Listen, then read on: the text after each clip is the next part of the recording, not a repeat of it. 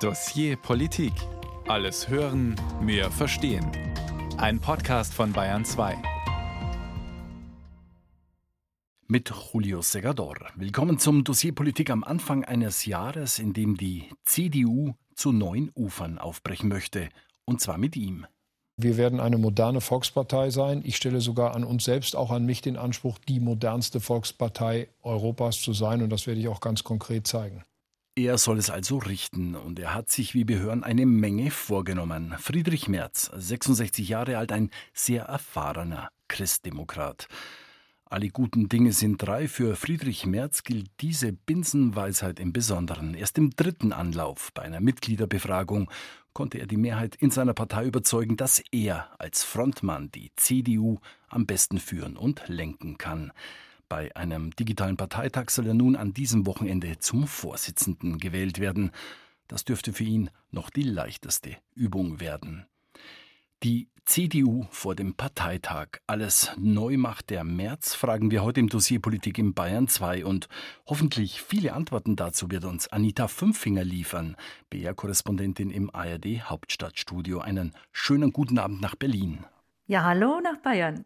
Anita, du bist eine sehr erfahrene Korrespondentin. Seit 2009 berichtest du für die ARD über die Bundespolitik. Aber die CDU in der Opposition, das war dann auch für dich was Neues. Wie erlebst du diese Partei im Moment? Ja, die suchen sich tatsächlich schon noch etwas auf der Oppositionsbank, die ja buchstäblich schon verrutscht worden ist in eine andere Richtung. Das erlebt man hier ganz deutlich in Berlin, auch wenn man mit den Abgeordneten der CDU, der Union, der CSU spricht. Das ist etwas Neues und das fällt vor allem den Älteren etwas schwer, die, wie Sie es ja gesagt haben, eigentlich nur regieren kennen und jetzt ist das plötzlich nicht mehr so. Es ist sogar neulich passiert bei einer Bundestagsdebatte, dass ein Abgeordneter sagte, das werden wir angehen müssen und dann musste er feststellen, wir, das sind wir gar nicht mehr in der Regierung. Also man muss schon noch ein bisschen gucken, rechts und links schauen, wo man denn eigentlich sitzt in der Opposition. Das fällt manchen nicht so einfach leicht. Und nun soll einer dieser Älteren, die du eben angesprochen hast, nämlich Friedrich Merz, das Ruder übernehmen. Unglaublich viele Hoffnungen ruhen auf ihn. Er soll nichts weniger als die CDU aus dem Tal wieder ganz nach oben lotsen, zu neuen Kanzlerehren führen, möglicherweise die Partei programmatisch erneuern. Das ist ja nicht wenig, was der Sauerländer, der Hochaufgeschossene, da leisten soll. Scheitern ist da nicht ausgeschlossen, oder? Eben weil so viele Dinge gleich auf einmal sind. Eine deprimierte Partei, die in der Opposition gelandet ist, die innerhalb der eigenen äh, Flügel, soll man ja nicht sagen bei der CDU, das hört sie ja nicht so gern, aber dennoch ist es so, sich selbst nicht mehr einig ist. Da hat es viel Streit und Verwerfungen gegeben, eben seit dem Abgang von Angela Merkel. Man muss erst mal innerparteilich ganz viel Arbeit leisten, dann selber sich noch ein neues Grundsatzprogramm geben und das irgendwie in der Opposition ja durch stehen, denn das ist alles auf einmal etwas viel. Dieses Selbstverständnis, ich würde auf Bayerisch sagen, bei der CSU heißt es mir san mir, aber bei der CDU ist es ja ähnlich. Also dieses Selbstbewusstsein, wir sind die Regierungspartei, das ist nun einfach mal schnell dahingegangen und das als Merzens Aufgabe, alles unter einen Hut zu bringen. Da hat er sich einiges vorgenommen. Aber er will. Er sagt ja, ich kann ja jetzt nicht dreimal antreten und sagen, oh, ist mir zu schwierig, das geht ja nicht. Wir werden gleich weiter diskutieren mit Anita Fünfinger, zugeschaltet aus dem ARD Hauptstadtstudio in Berlin. Zunächst aber geht es um ein christdemokratisches Drama. Beim Drama, manch einer weiß das sicher noch, gibt es ja zwei Hauptgattungen, die Komödie und die Tragödie. Und letztere, also die Tragödie, macht aus, dass durch menschliche Fehler Konflikte entstehen und dass der Held oder auch die Heldin irgendwann vor einem unlösbaren Konflikt stehen was am Ende meist tragisch endet. Und hier sind wir schon bei der CDU, denn was sich seit 2018, seitdem Angela Merkel den Parteivorsitz abgelegt hat, was sich also seither in der Partei bei der Suche nach einem oder einer Vorsitzenden abgespielt hat, das trägt in der Tat dramatische Züge. Linus Lühring über ein christdemokratisches Drama in mehreren Akten. Ja, meine Damen und Herren, im Herbst 2018 sieht es für Angela Merkel und die CDU mies aus. Massive Verluste bei der Landtagswahl in Hessen, genereller Abwärtstrend in den Umfragen. Da hat Merkel eine Idee. Auf dem nächsten Bundesparteitag der CDU im Dezember in Hamburg werde ich nicht wieder für das Amt der Vorsitzenden der CDU Deutschlands kandidieren. Vorhang auf für das Drama um den CDU-Vorsitz in mehreren Akten. Erstens, zweitens, drittens. Ein Hauptdarsteller ist Friedrich Merz. Lange in der Versenkung verschwunden, stürmt er jetzt auf die Parteibühne. Ich bin nicht mit allen Entscheidungen einverstanden gewesen. Aber Merz als innerparteiliche Opposition und auch Jens Spahn sind chancenlos gegen Annegret Kramp-Karrenbauer. Die wollte sich eigentlich langsam in der Nebenrolle der Generalsekretärin warmlaufen. Im Dezember 2018 bekommt AKK aber schnell die Hauptrolle in der Partei. Ich nehme die Wahl an. Aber sie erkennt selbst, sie ist an der CDU-Spitze eher eine Fehlbesetzung. Die Euphorie beim Parteipublikum wird weniger. Nach der missratenen Ministerpräsidentenwahl in Thüringen mit AfD-Beteiligung kündigt sie im Februar 2020 den Rücktritt an. Das Drama geht weiter. Zweitens. Und Friedrich Merz kandidiert nochmal. Ich bin dazu bereit, das zu tun. Aber wieder bleibt für ihn und Norbert Röttgen nur die Zuschauerrolle, als Anfang 2021 dieser Mann gewinnt. Bin vielleicht nicht der Mann der perfekten Inszenierung, aber ich bin Armin Laschet. Und darauf können Sie sich verlassen. Als Kanzlerkandidat und CDU-Vorsitzender spielt Laschet seine Szenen tatsächlich oft wenig perfekt. Statt Heldenepos eher Komödie. Die Bundestagswahl geht verloren, Armin Laschet ist gescheitert. Nächster Akt. Drittens. Und jetzt ist es soweit. Gegen Helge Braun und wieder Norbert Röttgen schafft es Friedrich Merz, die Hauptrolle zu bekommen. 66 Jahren nicht gerade der junge Superheld. Doch den Text dazu hat er inzwischen drauf. Frage: Ist er als CDU-Vorsitzender nicht eigentlich ein Mann von gestern? Antwort Merz: Junge Besen kehren gut, aber die alte Bürste kennt die Ecken. Als geplanter Hauptdarsteller im Stück mit dem Titel Die Erneuerung der CDU muss der Merz jetzt alles neu machen. Und hoffen, dass es nicht bald heißt. Viertens. Die CDU sucht ihren Vorsitzenden. Linus Lühring über ein Drama in mehreren Akten. Die CDU vor dem Parteitag alles neu macht der März. Unser Thema heute im Dossier Politik und zugeschaltet aus Berlin ist mir meine Kollegin und Hauptstadtkorrespondentin Anita Fünfinger. Anita, du hast dieses Drama ja hautnah miterlebt in den vergangenen, ja inzwischen gut drei Jahren. Erfahrene Politikerinnen und Politiker wie Annegret Kramp-Karrenbauer und Armin Laschet sind gescheitert. Wir haben es eben gehört aus unterschiedlichen Gründen. Wieso ist es eigentlich so schwierig, diese Partei zu führen inzwischen? Weil das nach Angela Merkel nicht mehr so einfach war. Sie hat ja die Dinge einfach laufen lassen. Das, was Merz ihr ja immer vorgeworfen hat, wo ist denn eigentlich unsere klare Richtung daran, woran man uns erkennen kann, das hat unter Angela Merkel so nicht mehr stattgefunden. Also sie hat ja, wenn man es kritisch sehen möchte, die Sozialdemokratisierung der CDU mitgespielt und auch toleriert und sogar vorangetrieben in der Regierung. Das hat ihr zwar die Mehrheit Mehrheiten verschafft, außerhalb der Partei, nämlich im Parlament, aber nicht mehr in der eigenen Partei. Da sind schon sehr, sehr viele ja, in der Versenkung verschwunden, die dann nicht mehr zu hören waren. Geradezu die Konservativen möchte ich nennen, aber auch Wirtschaftsliberale wie Friedrich Merz sich als einer bezeichnet. Und das ist eben jetzt das Problem. Man steht vor einer Partei, bei der man nicht mehr weiß als Vorsitzender, um wen kümmere ich mich jetzt denn eigentlich als erstes. Insofern ist der Spruch von Merz, den wir eben im Beitrag gehört haben, die alte Bürste kennt die Ecken, ein richtig gut gewählter Spruch, weil er muss muss jetzt in die Ecken rein, die, die man nicht mehr gesehen hat, die, die verstaubt sind, die irgendwie da hinten sind, wo man nicht mehr hin will, aber man muss dahin, wenn man wieder eine echte starke Volkspartei werden möchte. Und glaubst du, dass er wesentliche Dinge mitbringt, die man eben braucht für diesen Job, um in diese Ecken reinzukehren? Also er hatte mit Sicherheit eine sehr, sehr hohe Durchsetzungskraft und auch eine einfach gute Rhetorik. Die bringt er nur immer dann nicht, wenn er gerade als Parteivorsitzender kandidiert. Wir haben es ja gehört, der ist ja gegen Annegret Kramp-Karrenbauer eigentlich in der Bewerbungsrede gescheitert, weil die einfach nicht gut war. Das hat damals ja jeden überrascht in Hamburg. Was macht der denn da? Gleichwohl, eigentlich kann er es, das darf man, glaube ich, schon so feststellen.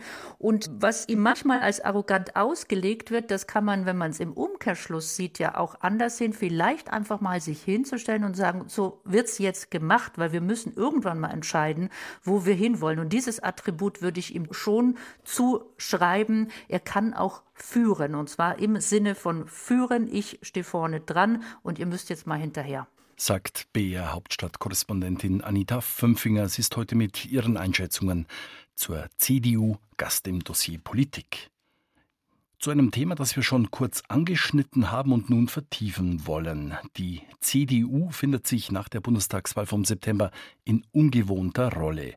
Nachdem sie ihr schlechtestes Ergebnis bei einer Bundestagswahl einfuhr, landete die langjährige Kanzlerinnenpartei auf der Oppositionsbank und wurde dort nach rechts noch fast an den Rand neben die AfD geschoben.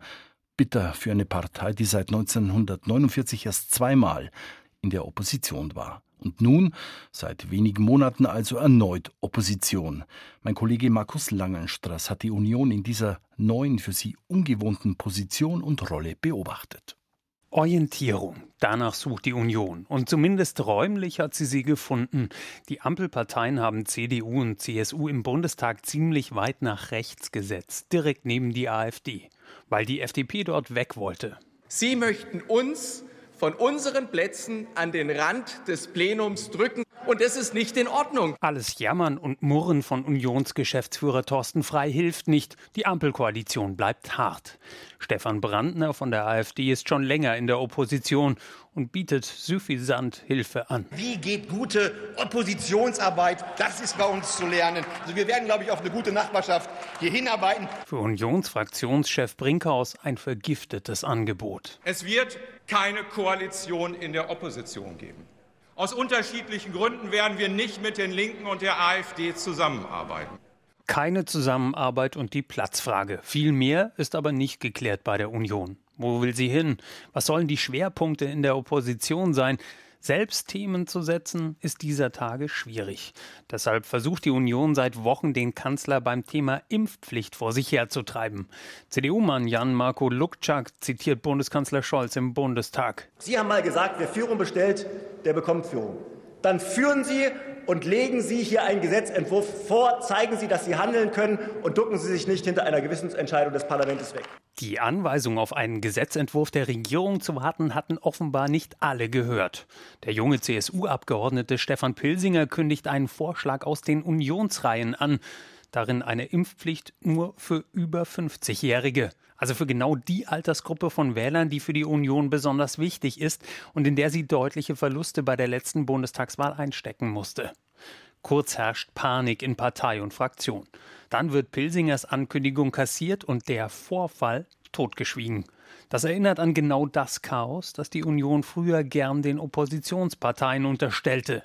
Dabei hatte Unionsfraktionschef Brinkhaus ja angekündigt, es besser zu machen, nicht in die Fundamentalopposition zu gehen. Opposition bedeutet auch, dass wir uns die Freiheit nehmen, da wo es möglich ist, auch Ja zu sagen, weil wir unsere Verantwortung in diesem Land sehen. Also ringen die Unionsredner im Bundestag um den richtigen Ton. Fraktionsvize Sepp Müller setzt auf Angriff.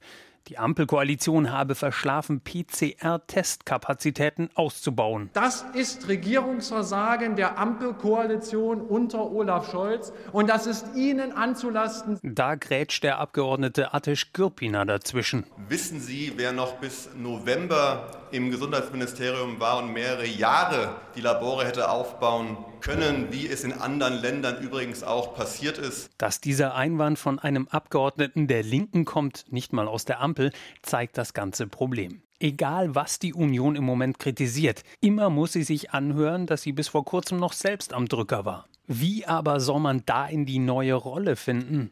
Die Union orientiert sich offenbar am Urvater der CDU, Adenauer keine Experimente. Beispiel Bundespräsident. Da hätte die Union eine Gegenkandidatin zu Frank-Walter Steinmeier aufstellen können, hätte Initiative gezeigt und noch dazu die Grünen unter Druck gesetzt, denn die hatten auch mit einer Frau im Bundespräsidialamt geliebäugelt. Doch als sich die Grünen des Koalitionsfriedens wegen zu Steinmeier bekennen, gibt auch die Union auf inklusive CSU-Chef Söder. Es gäbe eine Reihe von hervorragenden Persönlichkeiten in der Union, auch in der CSU, die geeignet wären für eine solche Aufgabe, auch in diesen Zeiten. Aber weil es eben einfach jetzt ist, dass wir so viele Veränderungen haben, braucht es Stabilität und braucht es auch von der Politik Souveränität. In Sachen Orientierung wird es nun auf Friedrich Merz ankommen. Der steht zwar mit seinen 66 Jahren nicht unbedingt für eine Verjüngung der Union, aber er war schon mal kurz Oppositionsführer. Markus Langenstraß über die CDU, die sich seit einigen Wochen in ungewohnter Rolle in der Opposition findet. Und mir zugeschaltet aus dem ARD Hauptstadtstudio ist weiterhin meine Kollegin Anita Fünfinger, die in Berlin seit vielen Jahren als bundespolitische Korrespondentin arbeitet. Anita, ich möchte den Gedanken ganz am Schluss im Beitrag von Markus Langenstraß gleich aufgreifen. Friedrich Merz wird ja immer gerne als Politiker von gestern bezeichnet, weil er seine große Zeit eigentlich zwischen 1998 und 2002 als Unionsfraktionschef hatte. Wir erinnern uns, danach wurde er von Angela Merkel in diese Position verdrängt und ging Jahre später frustriert in die Privatwirtschaft. Ist das ein Nachteil, wie häufig betont wird, dass seine große Zeit eigentlich schon zurückliegt? Das muss kein Nachteil sein. Klar, die Kritiker werfen ihm genau das vor. Wo war er denn in den letzten zehn Jahren nicht mal im Parlament? Der habe doch gar nicht mitbekommen, wie hier die Dinge gelaufen sind. Und das möchte ich doch mal bezweifeln. Friedrich Merz war immer ein politischer Mensch. Wenn er es nur von der Seitenlinie aus beobachtet hat, dann kann er daraus ja auch einen Vorteil ziehen, nämlich den, er war in die Ränkespiele nicht involviert. Er konnte in aller Ruhe von außen zusehen, was läuft eigentlich schief. Und die Interna kennt er ja. Er ist ja Politiker genug, um zu wissen, wie was gelaufen ist und wer da mit wem schon wieder nicht konnte und was da eigentlich für Spielchen gespielt wurden. Das kann man von oben oder von außen betrachtet ja dann viel besser eigentlich auch bewerten. Und das könnte er jetzt zu seinem Vorteil nutzen, um, weil er so lange zusehen konnte, wenn er jetzt ins Spiel eingreift, sich gleich auch die richtigen Positionen zu greifen, die von außen besser zu sehen waren. Das heißt, du glaubst, er könnte jetzt auch programmatisch die Partei und die Fraktion auf völlig neue Beine stellen. Du hast ja vorhin schon so ein bisschen angedeutet, unter Angela Merkel gab es eine Art ja, Sozialdemokratisierung der CDU. Hm. Friedrich Merz steht ja dagegen für eine sehr ausgeprägte konservative Haltung in der Partei. Ist das der deutlichste Kurswechsel, den wir da erwarten können, dass der Seelenschatz der CDU, also dieser bürgerlich-konservative Markenkern, wieder deutlicher zur Geltung kommt?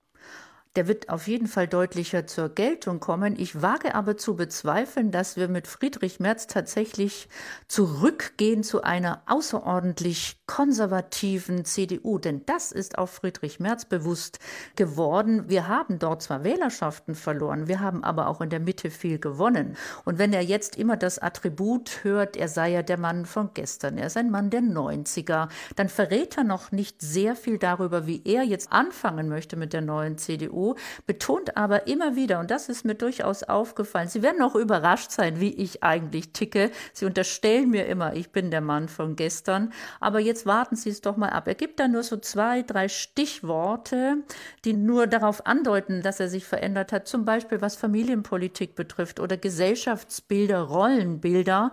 Da sei nun ein Satz gesagt, er hat drei Kinder und unter anderem zwei erwachsene Töchter. Und allein von denen hat er doch schon ganz viel gelernt. So hat er das mal erzählt. Und das heißt ja nichts anderes als, jetzt habe ich sie gut ausgebildet, jetzt habe ich sie auf die Uni geschickt und jetzt sehe ich selber an meinen eigenen Kindern, so einfach ist das nicht mit Familie und Beruf. Und wieso sage ich das? Einfach um zu zeigen, Friedrich Merz mag 66 Jahre alt sein und mit sehr konservativen Positionen aufgefallen sein, aber er weiß auch, damit gewinnst du auch heute keinen Blumentopf mehr, wenn du einfach nur zurückgehst in die Anführungsstrichen guten alten Zeiten. Gleichwohl, das glaube ich schon. Er muss sich schon noch mehrmals gerade zu seinem Gesellschaftsbild fragen lassen. Ich weiß nicht, ob man sich daran erinnert, als er gefragt wurde, könnten Sie eigentlich mit einem schwulen Kanzler leben? Dann sagt er erst, ja, ja, klar, aber wenn es nichts mit Kindern zu tun hat. Er hat sich später dafür entschuldigt, aber was man ihm da unterstellt hat, dann war natürlich, wieso kommt er denn dazu, ausgerechnet bei der Frage, erstmal Kinder mit ins Spiel zu bringen? Jens Spahn, der war damals gemeint, hat sich fürchterlich darüber aufgeregt. Und das zeigt so diese Zerrissenheit, von der wir jetzt am Ende eigentlich gar nicht wissen, wie tickt er wirklich. Man könnte es erahnen, aber genau wissen wir das eigentlich ja noch nicht. Du hast die Familien- und Gesellschaftspolitik angesprochen eben. Es gab ja warnende Stimmen, vor allem vom Arbeitnehmerflügel CDA. Die haben vor einer Unwucht zugunsten des Wirtschaftsflügels gewarnt. Siehst du hier auch eine Gefahr? Auch das eben das Attribut Friedrich Merz, der Wirtschaftsliberale, der Millionär, der BlackRock-Aufsichtsrat. Was hat denn der mit einem ganz normalen Arbeitnehmer zu tun? Und das versucht Friedrich Merz nun eben mit einer Personalbesetzung zu lösen mit Mario Chaya. Der soll ja Generalsekretär werden, kommt vom Arbeitnehmerflügel, war Sozialsenator in Berlin. Und wenn jemand weiß, was soziale Probleme sind, dann ist das immer ein Berliner, würde ich mal sagen. Also wo sind denn äh, Schwachstellen zu finden und zu suchen und wo muss auch die CDU sich darum kümmern, dass es einen sozialen Ausgleich gibt? Das versucht er mit Mario Chaya und aber auch mehreren äh, CDA-Anhängern, die ja weiterhin im Präsidium und im Vorstand der CDU sitzen sollen. Er selber, das weiß er auch, steht dafür nicht, aber er sucht sich jetzt dafür die Leute, die genau das nach außen transportieren sollen. Und in seinem Team fürs Präsidium und auch für die Stellvertreterposten sind doch viele Frauen. Es gab ja auch diesen Vorwurf und diesen Vorbehalt, er sei frauenfeindlich. Auch da scheint er eine andere Linie zu fahren. Er versucht es zumindest. Also er hat ja jetzt eine stellvertretende Generalsekretärin vorgeschlagen, Christina Stump, ganz junge Bundestagsabgeordnete aus Baden-Württemberg, ist jetzt 34 Jahre alt. Die kann aber jetzt am Samstag beim Parteitag noch gar nicht gewählt werden, weil man erstmal die Satzung in der CDU ändern muss für stellvertretende Generalsekretärinnen. Muss man ja auch dazu mal die Frage stellen, na ja gut, man hätte es ja auch anders haben können. Man hätte einfach eine Generalsekretärin an erster Stelle nehmen können. Die Frage wollte Friedrich Merz immer nicht so recht beantworten und hat sie dann eben mit Mario Chaya gelöst, immerhin dann eben Arbeitnehmerflügel. Aber gleichwohl seine Stellvertreterin unter anderem soll werden Karin Prien. Das ist die Bildungsministerin in Schleswig-Holstein und ich denke, das, was wir von ihr so vernommen haben an programmatischer Ausrichtung und auch an Gesellschaftsbild, wie sie die Welt sieht, da sage ich jetzt mal ein bisschen lapidar, mit der wird er noch viel Spaß haben, weil ich glaube, die beiden nicht sofort die besten Freunde werden könnten, was die Programmatik dramatische Ausrichtung betrifft.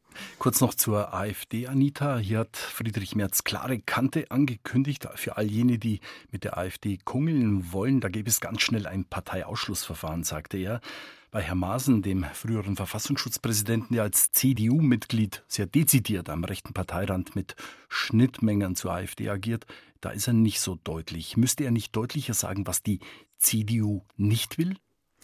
Da besteht aber nun einfach die Gefahr, und so betonen Sie das in der CDU, ausgerechnet an Maßen ein Exempel zu statuieren. Das halten viele einfach auch für gefährlich. Und natürlich, der Großteil der CDU ist absolut unzufrieden ist ja das völlig falsche Wort, unglücklich mit der Personalie Maaßen, aber man müsse sich eben ganz genau überlegen, wie funktionieren Parteiausschlussverfahren und was hat man am Ende dabei gewonnen? Am Ende möglicherweise einen Herrn Maaßen, der sich als Opfer noch dazu sieht und hinstellt. Deswegen sind da alle sehr, sehr vorsichtig. Jeder kann diesen Ärger nachvollziehen und verstehen und spürt ihn sogar in sich selbst zum großen Teil. Und das ist auch bei Friedrich Merz nicht anders. Aber dahinter stehen natürlich auch strategische Überlegungen, nicht kopflos jetzt in ein Verfahren reinzurennen, das möglicherweise nicht gut für die Partei ausgeht. Einschätzungen von Anita Fünfinger. Sie ist BR Hauptstadtkorrespondentin.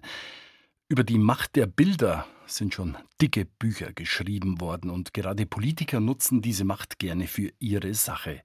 Inhaltliche Dinge treten da oft genug in den Hintergrund.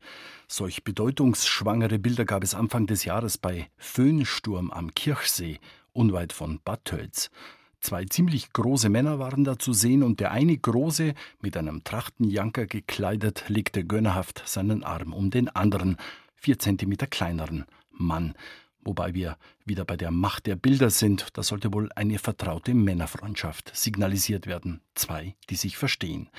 Der designierte CDU-Chef Friedrich Merz, gekleidet mit eben diesem Trachtenjanker, und CSU-Chef Markus Söder waren das auf den Bildern, ihr erstes Treffen sozusagen auf Augenhöhe. Mein Kollege und Landtagsreporter Julian von Löwis ist jetzt mit dabei in der Sendung zugeschaltet aus dem Landtag. Hallo ins Maximilianeum. Ja, hallo. Julian, das waren starke, stürmische Bilder, die da Anfang des Jahres zu sehen waren. Journalisten waren nicht mit dabei, nur ein Agenturfotograf. Was ging dir durch den Kopf, als du diese Bilder gesehen hast? Das ist eigentlich der typische Söder, wie wir ihn kennen, diese Inszenierung in Bildern sprechend oder Bilder sprechen zu lassen. Das waren genau diese Fotos, die man quasi hat erwarten können. Uns haben sie überrascht, weil wir von diesem Termin tatsächlich nichts wussten. Aber als man dann diese Fotos gesehen hat, also die beiden Herren als, du hast es gerade schon gesagt, erstes offizielles Treffen, so offiziell ist es ja nicht, denn Merz ist ja oder war ja da auch noch kein Vorsitzender der CDU, aber so ein erstes äh, Abklopfen, ein persönliches. Ja, also es zeigt schon ganz klar, was Söder der ja dieses Treffen initiiert haben soll, ja dann da am Kirchsee im schönen Oberbayern, rauer Wind, man trotz allen Widrigkeiten, die ja zuletzt auch zwischen den Parteien geherrscht haben. Also ich sage jetzt mal, äh, die Pressestelle der beiden Parteien hat da gute Arbeit geleistet, aber wenn man mal hinter die Kulissen schaut, dann sieht man schon, es ist eine Inszenierung. Die wollen das so. Und die Frage ist, ob die Menschen ihnen das so glauben. Also diese Männerfreundschaft, die ist dann gar nicht so stark möglicherweise. Im Vorfeld hieß es ja immer, die können nicht miteinander. Es ist definitiv eine Zweckfreundschaft. Beide Parteichefs der eine ins P, die sind voneinander abhängig. Die sind jetzt Opposition im Bund und das noch viel Wichtigere aus CSU-Sicht. Der CSU-Chef Markus Söder als Ministerpräsident in Bayern, der hat die Landtagswahl vor der Brust. Die ist zwar noch gefühlt weit weg im Herbst 2023, aber in politischen Sphären, in politischer Zeitrechnung, da ist das kürzer, als man denken mag. Die Pläne, die Wahlkampfüberlegungen, die sind längst gemacht, beziehungsweise sind wahrscheinlich sogar schon unterwegs, die ersten strategischen Ausrichtungen in dieser Richtung. Und da müssen, da wollen die beiden besser zusammenarbeiten als zuletzt. Du hast eben die Landtagswahl im kommenden Jahr angesprochen. Was hofft denn da Markus Söder, dass ihm Friedrich Merz als CDU-Chef möglicherweise Stammwähler sichert? Wie ist da das Kalkül? Also wir werden von der CSU einen sehr stark auf Bayern ausgeprägten Wahlkampf oder überhaupt jetzt eine sehr stark auf Bayern ausgeprägte Politik erwarten, weil ja dann mit breiten Schritten auf die Landtagswahl damit zugegangen werden kann. Und was kann er von Friedrich Merz erwarten? Naja, mindestens mal ein Nicht-Angriffspakt, im Idealfall sogar, so hören wir es aus Teilen der CSU, auch mit hochrangigen Vertreterinnen und Vertretern, wenn man da spricht. Es ist schon so eine Idee da, dass man sagt, der Friedrich Merz, die große CDU-Fraktion mit der kleineren Landesgruppe CSU, die machen sozusagen die Bundespolitik, machen da eine konstruktive Opposition. Die CSU arbeitet da immer schön mit, hält aber diese Problematik Söder vom Hals, damit er sich auf Bayern konzentrieren kann, damit er hier mit seiner Landtagsfraktion als Ministerpräsident walten kann und er pfuscht dann sozusagen den Friedrich Merz gar nicht so sehr rein aus München. Das könnte so eine Art Plan sein, das halte ich auch für durchaus glaubwürdig. Wir dürfen gespannt sein, ob das alles auch so aufgeht, wie diese Herren sich das denken. Bisher ist es ja so, Julian, dass Markus Söder nicht unbedingt aus einer Position der Stärke auftreten kann, auch gegenüber der CDU. Seine bisherigen Wahlergebnisse, die waren ja alles andere als berauschend bei den zurückliegenden Wahlen von 50 plus X, wie sie Strauß und Stoiber eingefahren haben. Davon kann er nur träumen. Es gibt aber neue aktuelle Zahlen beim Bayern-Trend. Ganz kurz, wie steht die CSU aktuell da? Sie steht besser da, als viele erwartet haben, so ähnlich wie bei der Wahl 2018. Da ist man ja abgerauscht, als Söder die Wahl 2018 ja quasi verloren hat, deutlich unter die 40 Prozent. Da gab es 37,2 Prozent für die CSU. Aber das hat sich jetzt im Bayern-Trend zum neuen Jahr 2022 einigermaßen verfestigt. Also man ist nicht weiter Richtung 30 Prozent abgerutscht, wie das viele vielleicht vielleicht befürchtet hatten, wie es die politischen Gegner vielleicht sogar gehofft hätten. Also da kann man sich einigermaßen rausreden mit der schwierigen Corona-Lage. Markus Söder ist ja nach wie vor ein sehr strenger, ein sehr strikter Corona-Politiker, was die Härte der Regelungen angeht, wie zum Beispiel die Kulturszene, die darf ja nach wie vor in Bayern nur 25 Prozent in den Kinos und Theatern besetzen bei gleichzeitigem 2G Plus und die Wirtshäuser, die dürfen nur in Anführungsstrichen mit 2G ohne Maske am Platz ihre Läden voll machen. Das ist von vielen Menschen und von den Kulturschaffenden erst recht als ungerecht äh, empfunden worden. Als kleiner Exkurs jetzt mal. Also Markus Söder hat sich nicht immer beliebt gemacht, zuletzt mit seiner Corona-Politik. Das ist ihm auch offenbar ganz bewusst. Anita Fünfinger ist uns weiterhin aus Berlin zugeschaltet. Anita, du hast eben die Ausführungen von Julian gehört. Ich möchte die Frage, die ich ihm gestellt habe, auch dir gerne stellen. Als du die Bilder dieser Männerfreundschaft Merz-Söder gesehen hast, was hast du gedacht? Dass die Gesten von Markus Söder doch sehr ausladender sind als Friedrich Merz. Also er hat ihm dieses Bild ja auch gegeben. Friedrich Merz als Gast in Bayern gibt also Markus Söder die Möglichkeit, mit langen Armen auf Berge zu zeigen. Da gab es ja auch viel Häme dann im Internet. Simba, eines Tages wird das dein Reich sein vom König der Löwen. Also man muss sich mal im Internet umgucken, was daraus gemacht worden ist. Ich fand es offen gestanden, wenn wir über Macht der Bilder reden. Man kann das als Symbolik sehen, ja, stürmische Zeiten, aber wenn dann der Wind völlig durch die Haare fährt und der Trachtenjanker sich aufpludert, fand ich es eigentlich nicht so schön. Also da waren die Bilder mit der Kanzlerin, was die Schönheit und die Inszenierung betrifft, dann doch etwas gelungener, hat aber natürlich auch die Sonne am Himmel gescheint und nicht ein tiefgraues Wetter, was man ja so vom Tegernsee und vom Kirchsee, da war es ja gar nicht kennt. Welche CSU wünscht sich eigentlich die CDU? Eine mit bärenstarken Ergebnissen, die dann auch entsprechend selbstbewusst auftritt? Das hatten wir ja lange Zeit oder doch eher eine CSU, die ein wenig demütiger daherkommt?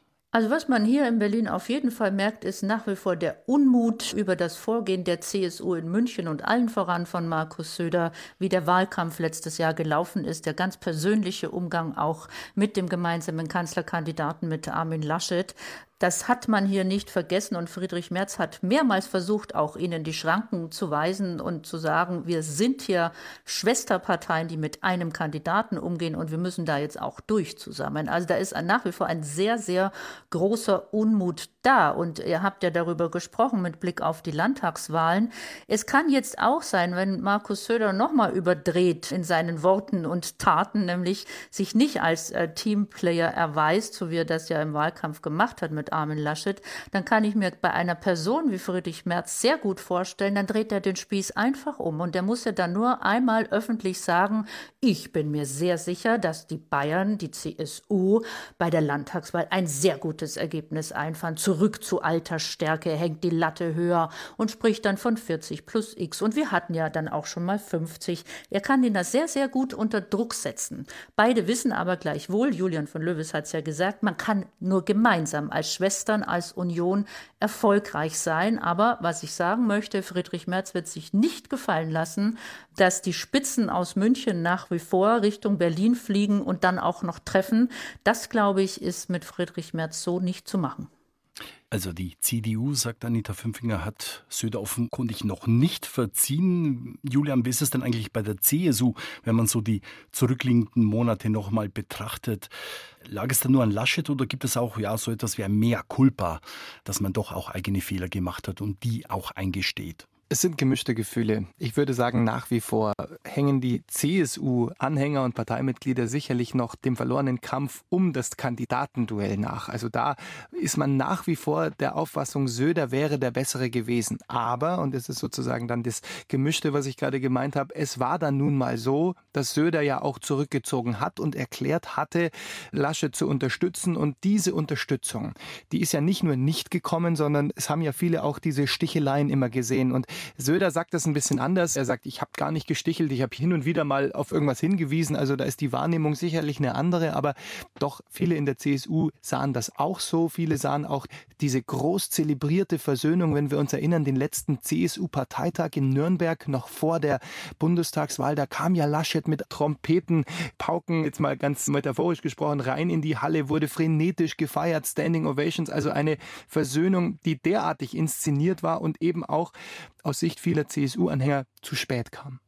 Julian, in aller Kürze, in seinem Tweet nach diesem Treffen mit Friedrich Merz, da lobte Markus Söder den Neustart, der jetzt ansteht.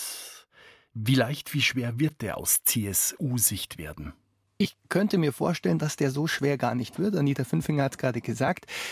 Die beiden, die müssen jetzt so eine Art Symbiose eingehen, Söder und Merz. Deswegen, ich denke mal, wenn Markus Söder sich ruhig verhält gegenüber Merz, und es gibt momentan keinen Grund, warum er das nicht tun sollte, und gleichzeitig auch Merz Söder nicht in die Parade fährt, und auch da gibt es keine Gründe dafür, warum das jetzt gerade so sein sollte, haben die an und für sich keine Probleme. Beide klopfen so ihre Bereiche ab. Merz muss jetzt sich als dann wohl neuer Bundesparteivorsitzender etablieren, seine Gefolgschaft um sich herum aufbauen, festigen verfestigen und Söder muss hier in Bayern seinen Platz auch nach wie vor verfestigen, denn mit zuletzt schlechten Wahlergebnissen und auch mittelmäßigen Umfragewerten ist ein Parteivorsitzender der CSU natürlich unter Dauerbeobachtung. Sagt unser Landtagsreporter Julian von Löwis. Vielen Dank für deine Einschätzungen. Sehr gerne.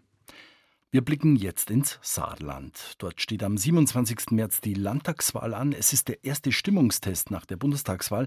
Ein Stimmungstest, der gerade für die CDU eminent wichtig ist. Stellt sie doch in dem Bundesland mit Tobias Hans den Ministerpräsidenten. Die Wahl im Saarland ist die erste von vier wichtigen Landtagswahlen in diesem Jahr. Dabei kämpfen drei CDU-Ministerpräsidenten um ihr Amt. Kein leichtes Unterfangen.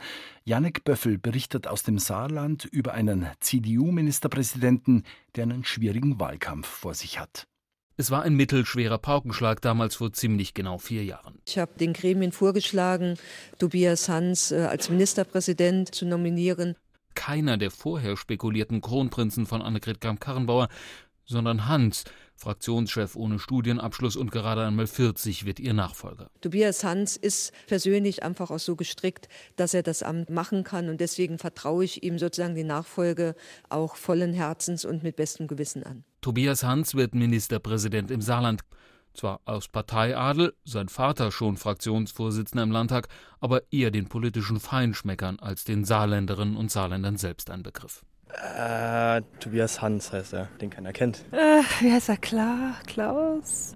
Ich muss ganz ehrlich sagen, ich weiß nicht, für was er steht, was er macht. Immerhin diese Scharte längst ausgemerzt. Auch wenn die Beliebtheitswerte zuletzt etwas lahmten, die Bekanntheitswerte prächtig. Sicher auch wegen der Pandemie. Hans, der Krisenmanager, früh mit harten Einschnitten. Söder Leid, der Titel der politischen Konkurrenz, wenn in Saarbrücken nur wenige Stunden später oft fast dasselbe beschlossen wurde wie zuvor in München.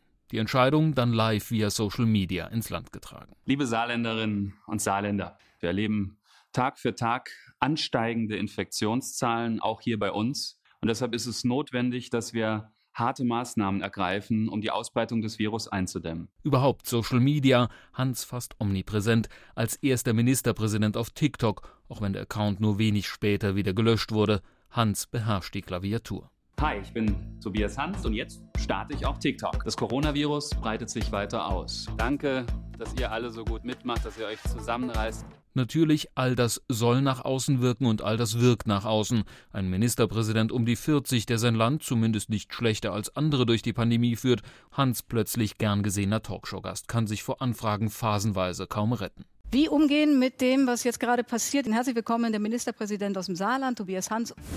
Tobias Hans, Ministerpräsident des Saarlandes. Für ist Tobias Hans. Und wir haben gleich einen äh, weiteren hochkarätigen Gast in der Leitung. Der Ministerpräsident vom Saarland, Tobias Hans, ist zugeschaltet. Plötzlich interessiert sich auch die eigene Partei verstärkt für ihn. Ihn, der zuvor noch nie eine Wahl gewonnen hat. Seine einzige Kandidatur bisher die zum unbedeutenden Landrat im Kreis Neunkirchen.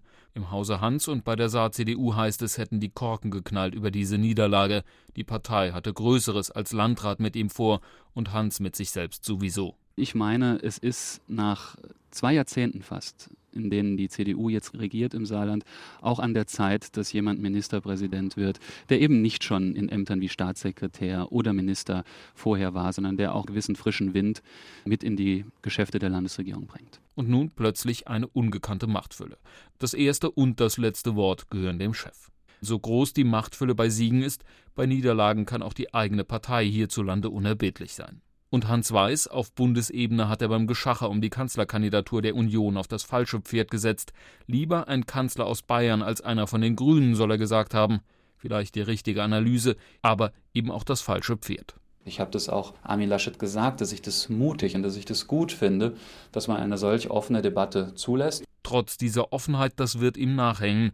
Und er weiß noch viel mehr. Diese Wahl im Saarland im März wird über seine politische Zukunft entscheiden. Und die Vorzeichen derzeit denkbar schlecht. Im aktuellen SR Saarland-Trend verliert Amtsinhaber Tobias Hans bei der Direktwahlfrage deutliche 13 Prozentpunkte im Vergleich zur letzten Umfrage und liegt damit hinter seiner Herausforderin, SPD-Wirtschaftsministerin Anke Rielinger. Ein schwindender Amtsbonus vor Landtagswahlen, das tut weh. Die Gründe dafür sicher breit gestreut. Hans wird respektiert, aber noch lange nicht geliebt im harmoniebedürftigen Saarland. Natürlich, diese Wahl noch lange nicht gelaufen, aber auch der ehrgeizige Hans weiß, wer aus dem Saarland kommt, hat bundespolitisch genau eine Chance. Sollte er diese Wahl gewinnen, könnten ihm viele Türen offen stehen. Die erste Wahl nach der Bundestagswahl und dann gleich ein Sieg für die CDU. Aber Hans weiß genauso, gewinnt er die Wahl nicht, ist seine politische Zukunft selbst im Saarland mehr als offen. Ein Beitrag von Janek Böffel. Die CDU vor dem Parteitag. Alles neu macht der März. Darüber diskutieren wir heute im Dossier Politik mit der BR Hauptstadtkorrespondentin Anita Fünfinger. Tobias Hans muss im Wahlkampf gegen die Strömung rudern. Wir haben es eben gehört, auch seine Ministerpräsidentenkollegen Daniel Günther aus Schleswig-Holstein und Hendrik Wüst aus Nordrhein-Westfalen stehen, was die Umfragen anbelangt, nicht gerade gut da. Wenn es schlecht läuft, Anita, könnte die CDU bis Mitte Mai drei Wahlen und damit auch drei wichtige Ministerpräsidentenposten verlieren. Droht da dem neuen CDU-Chef Friedrich Merz gleich mal ein dorniges Frühjahr? Das kann durchaus passieren und dafür könnte er ja noch nicht mal was, weil dieser Trend in den Ländern, wir haben es ja eben aus dem Saarland gehört, der zeichnet sich ja jetzt schon ab, aber gleichwohl wird das auf seine Rechnung, auf die Rechnung von Friedrich Merz mit einzahlen. Drei Landtagswahlen verloren ist nicht ohne. Ich habe mir alle Umfragen noch mal angeschaut, auch Schleswig-Holstein und Nordrhein-Westfalen, wo Hendrik Wüst ja noch regiert, da sieht man jetzt die CDU mit der SPD fast gleich auf, aber auch in Niedersachsen, wo die SPD sowieso so vorne ist, stürzt die CDU weiter ab. Und auch in Schleswig-Holstein sieht es ja nach einer Trendumkehr aus. Also ob da Daniel Günther weiter regiert mit Jamaika, ist eben ja auch nicht gesagt. Dann hätten wir nämlich mit Niedersachsen, wo vielleicht natürlich die SPD an der Regierung bleibt, aber die CDU herbe Verluste einfahren müsste, sogar vier Länder, die dann alle dann muss dann am Montag danach ja immer der Generalsekretär vor die Presse, manchmal kommt auch der Parteichef und muss den leidigen Blumenstrauß überreichen, müsste also viermal sagen, das ist nicht gut gelaufen für uns und so ein Start, den wünscht man jetzt nicht unbedingt einem Parteichef zum Neustart, kann aber eben passieren. Tobias Hans im Saarland zählt ja wie Daniel Günther oder Hendrik Wüst zu der jüngeren Generation in der CDU eine jüngere Generation, der man ja durchaus auch zutraut, künftig eine stärkere Rolle zu spielen in der Partei. Was bedeutet das eigentlich für diese jungen Politiker, wenn jetzt ein 66-jähriger CDU-Chef wird und diese Position ja möglicherweise doch einige Jahre auch ausfüllt? Na, dass sie erst mal abwarten müssen, aber das kennt man in der CDU. Bei Angela Merkel musste man auch etwas warten, bis andere mal wieder dran waren. Aber gleichwohl, was sie nicht machen sollten, sämtliche Kronprinzen, die wirkliche Kronprinzen sind, die dafür genannt werden oder die sich selbst für welche halten, zu laut mit den Hufen zu scharren. Weil ich denke schon, dass ein Friedrich Merz jetzt erstmal seine Position festigen wird im Vorsitz der CDU, ganz vorne oben im Konrad-Adenauer-Haus. Und da braucht man jetzt nicht an der Tür zu kratzen, wenn er denn endlich mal Parteichef geworden ist. Du sagst, da soll nicht an der Tür gekratzt werden. Es gibt aber ein Zimmer, da ist er noch nicht drin. Und zwar das Zimmer des Unionsfraktionschefs. Das wird momentan noch besetzt von Ralf Brinkhaus. Müsste Friedrich Merz nicht auch Fraktionschef werden, um auch entsprechend dann mit Autorität aufzutreten?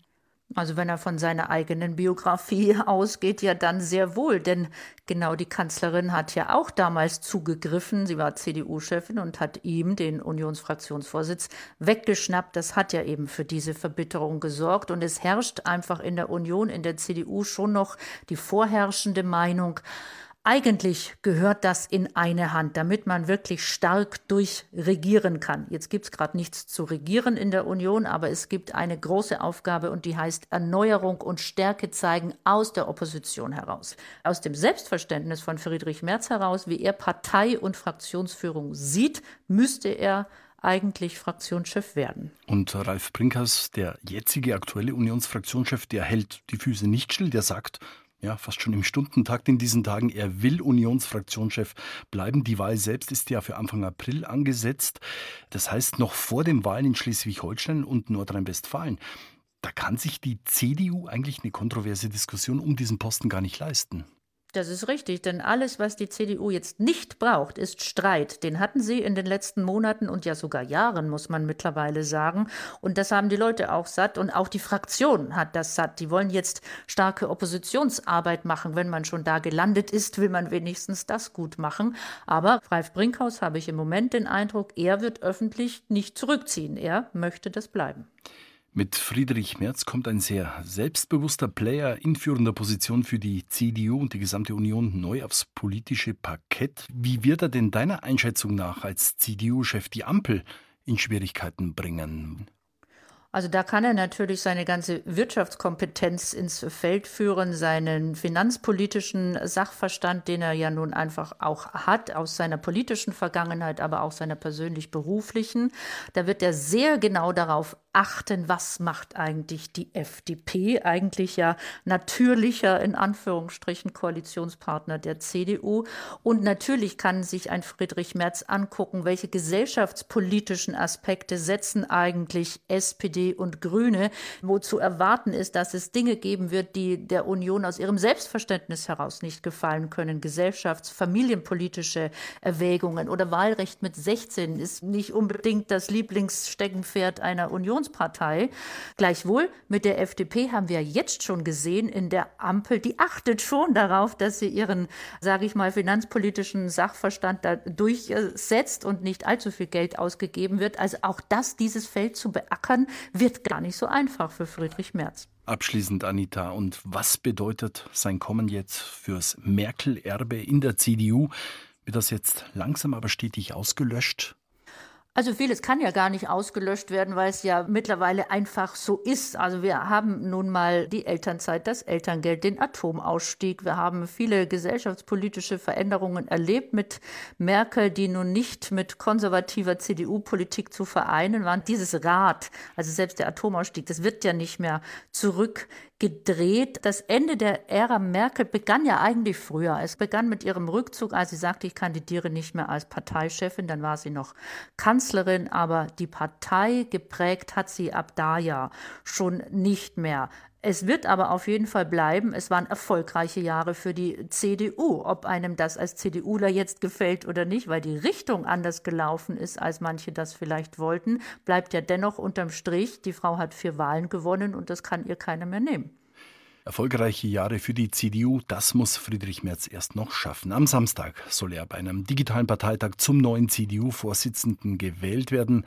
Was das für die Partei bedeutet und für die Bundespolitik, darüber haben wir mit unserer BR Hauptstadtkorrespondentin Anita Fünfinger gesprochen. Vielen Dank für deine Einschätzungen, Anita. Ja, sehr gerne. Und das war das Dossier Politik in Bayern 2. Am Mikrofon verabschiedet sich Julio Segador.